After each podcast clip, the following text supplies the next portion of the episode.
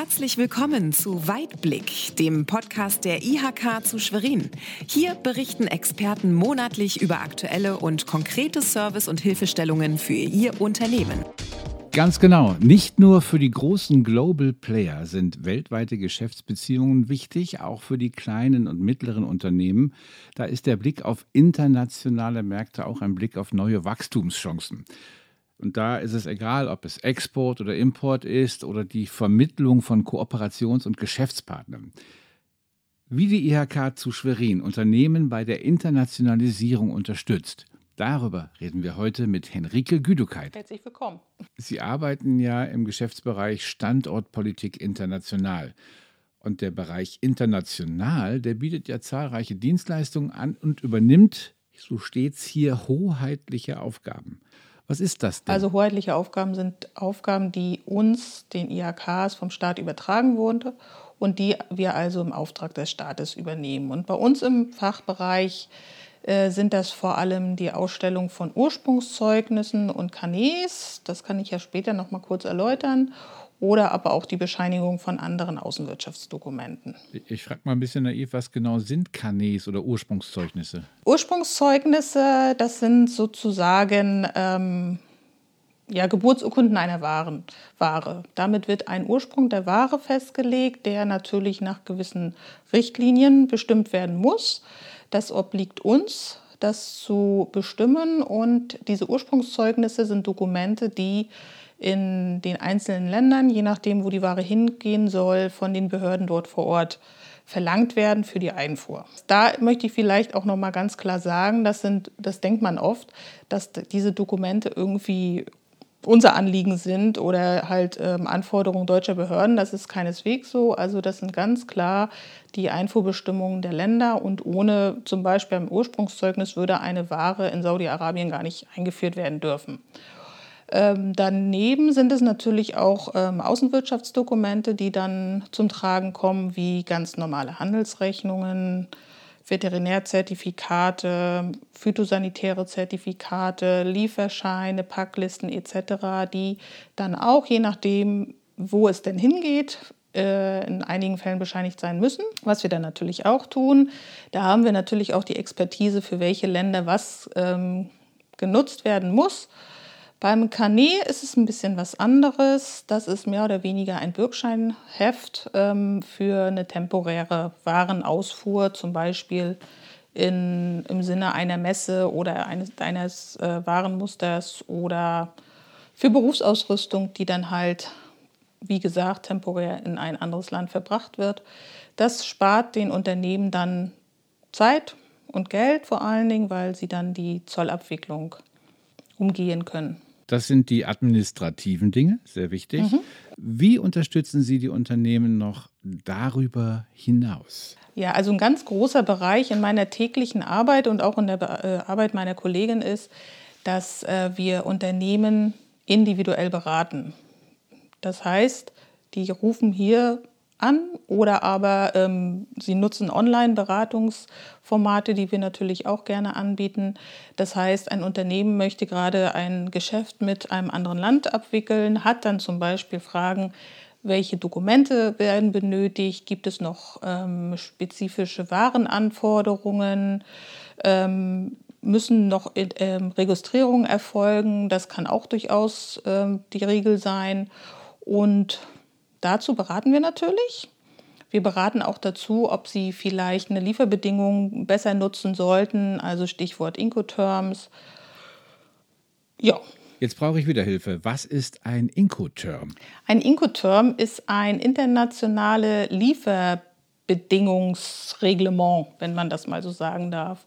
Ähm, das heißt, ähm, anhand von bestimmten Termini, die man vertraglich vereinbart, ist ganz klar festgelegt, international eindeutig, welche Richten und welche Rechte und welche Pflichten liegen beim Verkäufer, beim Käufer. Also Stichwort, wer muss welche Dokumente liefern, wer trägt die Haftung, wer trägt die Kosten für die Lieferung, bis zu welchem Punkt, ähm, wo ist der Haftungsübergang für die Ware, wer zahlt im Falle einer Havarie ähm, entsprechend. Und da gibt es natürlich äh, eine Reihe von Incoterms, die man nutzen kann. Und äh, es muss natürlich für jedes Unternehmen ganz klar sein, was das bedeutet, wenn er den Incoterm A, B, C, wie auch immer, die, die heißen anders, aber wenn er die vertraglich vereinbart, was das eigentlich für ihn bedeutet.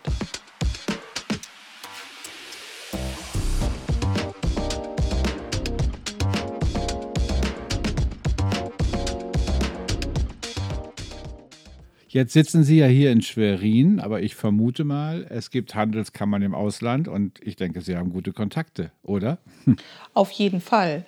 Da können wir ähm, auf unser großes internationales Netzwerk der Auslandshandelskammern zurückgreifen.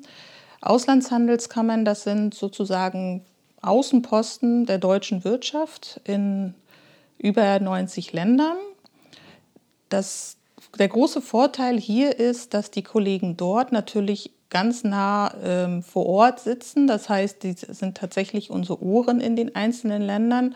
Sie sind sowohl deutschsprachlich äh, als auch ländersprachlich dann unterwegs. Das heißt, sie können auf kurzem Wege mit den Behörden vor Ort in Kontakt treten, können die entsprechenden Gesetzestexte lesen, die Verordnungen, die da relevant sind etc., haben die Kontakte. Das ist ja ein ganz großes Plus. Also das, das Thema Netzwerken. Und das nutzen wir regelmäßig und die sind natürlich auch ähm, unsere Partner, wenn es darum geht, von hier aus ähm, Netzwerke für die Unternehmen in die einzelnen Länder zu knüpfen. Haben Sie da mal Beispiele, wie Sie die Außenhandelskammern nutzen? Ein ganz großes Thema ist dabei, vielen vielleicht auch aus der Presse schon bekannt, das Thema Unternehmerreisen. Unternehmerreisen, das sind ähm, innerhalb äh, Mecklenburg-Vorpommerns natürlich auch mit unseren Schwesternkammern in Rostock und Neubrandenburg organisierte Reisen, die oftmals auch finanziell unterstützt werden durch die Landesregierung. Ähm, das bedeutet, wir organisieren für interessierte Unternehmen, die dann auch daran teilnehmen, ein zugeschnittenes Unternehmerprogramm vor Ort.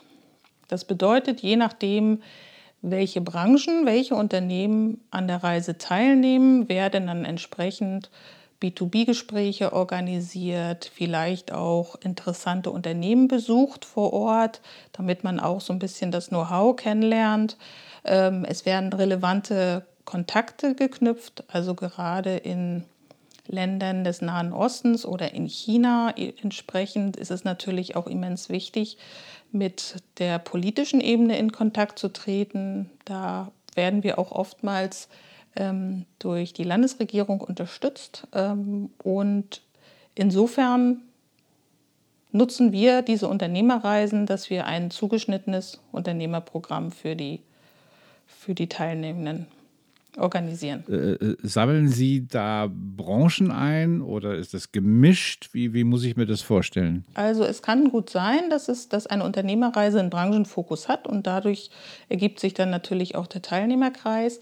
Es kann aber durchaus sein, und das ist eigentlich die Regel bei uns, dass es dann ein bunter Blumenstrauß wird an Branchen, die wir dann mitnehmen. Ähm, daraus ergibt sich natürlich die Herausforderung, dann das Unternehmerprogramm entsprechend anzupassen, weil ganz klar ist, dass das Programm vor Ort den Bedarfen der Unternehmer entsprechen muss.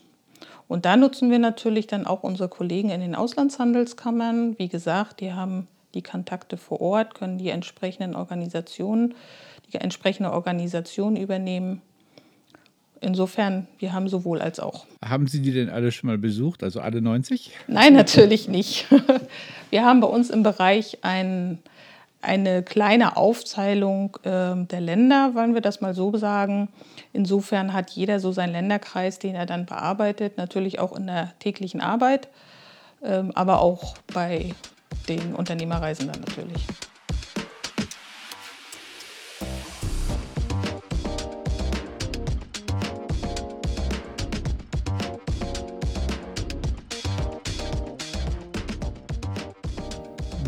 Wie ist das denn, wenn ein Unternehmen zum Beispiel eine Niederlassung gründen will in einem anderen Land?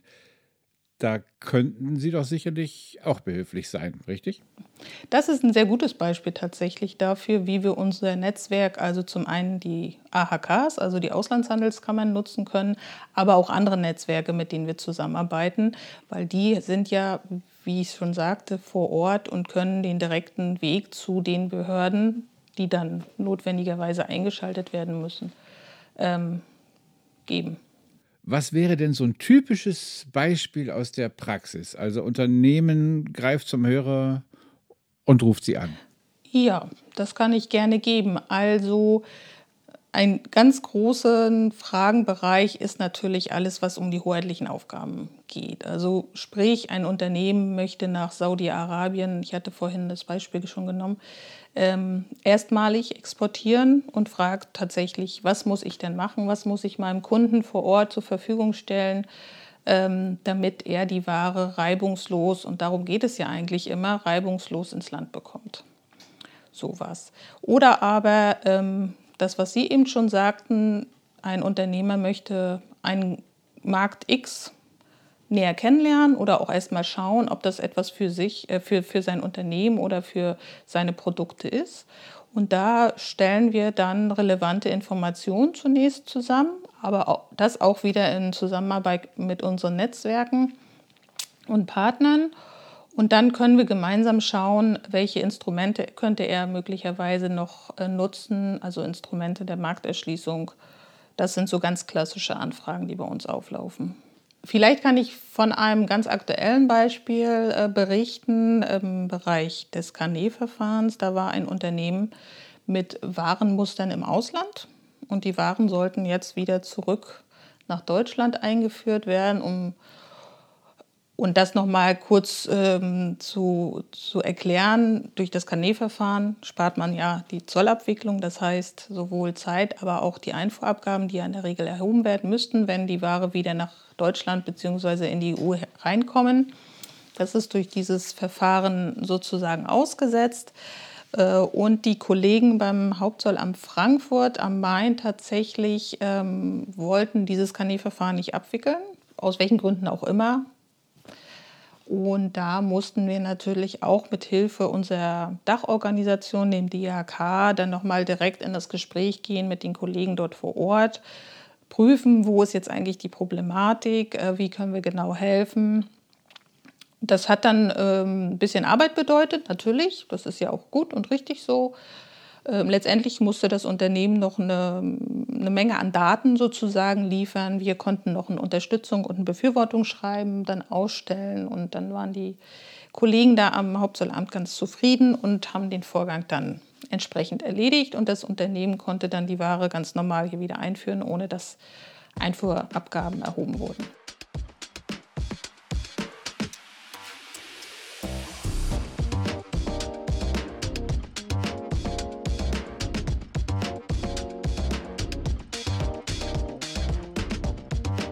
Was wird denn alles aus MV an Waren und Dienstleistungen so in die Welt rausgeschickt? Eine ganze Menge, auf, äh, das denkt man vielleicht gar nicht. Also ganz klar ist natürlich, dass unsere Wirtschaftsstruktur eher klein- und mittelständisch ist. Ähm, aber wir haben auch Unternehmen dabei, die tatsächlich ähm, die sogenannten Hidden Champions sind, also tatsächlich ähm, so spezifische Produkte anbieten, die dann halt auch nur ganz spezifische Märkte haben. Insofern Medizintechnik sind wir sehr weit vorne. Wir sind aber auch bei der Ernährungswirtschaft gut dabei. Maschinenbau durchaus. Also da haben wir ja schon einige große Unternehmen auch bei uns im, im Land, aber auch kleinere Unternehmen, die dann sozusagen in der Wertschöpfungskette ähm, drin sind, wo dann sozusagen das Endprodukt vielleicht aus einem ganz anderen Standort dann letztendlich exportiert wird. Zulieferbereich eher, oder? Genau. Hm? Wie viel leichter ist es denn für ein Unternehmen, sich äh, bei der IHK zu informieren oder sich von Ihnen unterstützen zu lassen, als es selbst zu tun? Also ich glaube schon, dass wir ähm, beim Thema Export schon so die, der erste Name auf der Liste sind, wenn es darum geht, ähm, irgendjemanden als Beratungspartner zu gewinnen. Man kann sich aber darüber hinaus natürlich auch als Unternehmer engagieren bei uns.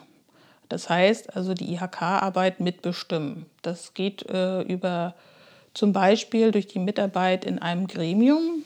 Bei uns, also bei uns im Fachbereich wäre das zum Beispiel der Außenwirtschaftsausschuss.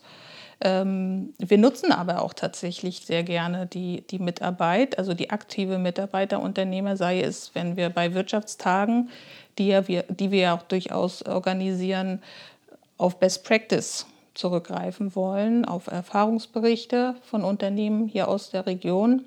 Oder aber, wenn wir einen tatsächlich komplizierten Fall haben im Bereich Zoll, ähm, wir aber die Kenntnis haben, dass ein Unternehmer das in der Vergangenheit genauso hatte und wir dann vielleicht auch vom Unternehmer noch mal lernen können, wie hat er es denn nun hinbekommen, dass wir diese Expertise natürlich dann auch ähm, versuchsweise bei anderen Unternehmen unterbringen können. Also anders ausgedrückt macht sich das Unternehmernetzwerk äh, untereinander mit, mit ihrer Hilfe oder mit Ihnen als Katalysator auch schlauer. Habe ich das richtig verstanden? Ja, das, das wäre ein eine sehr gute Zusammenarbeit, ja. Dieses Engagement ist ja ehrenamtlich, wenn ich das richtig verstehe. Wenn jetzt ein Unternehmer oder eine Unternehmerin sagt, das will ich äh, gerne machen, mhm.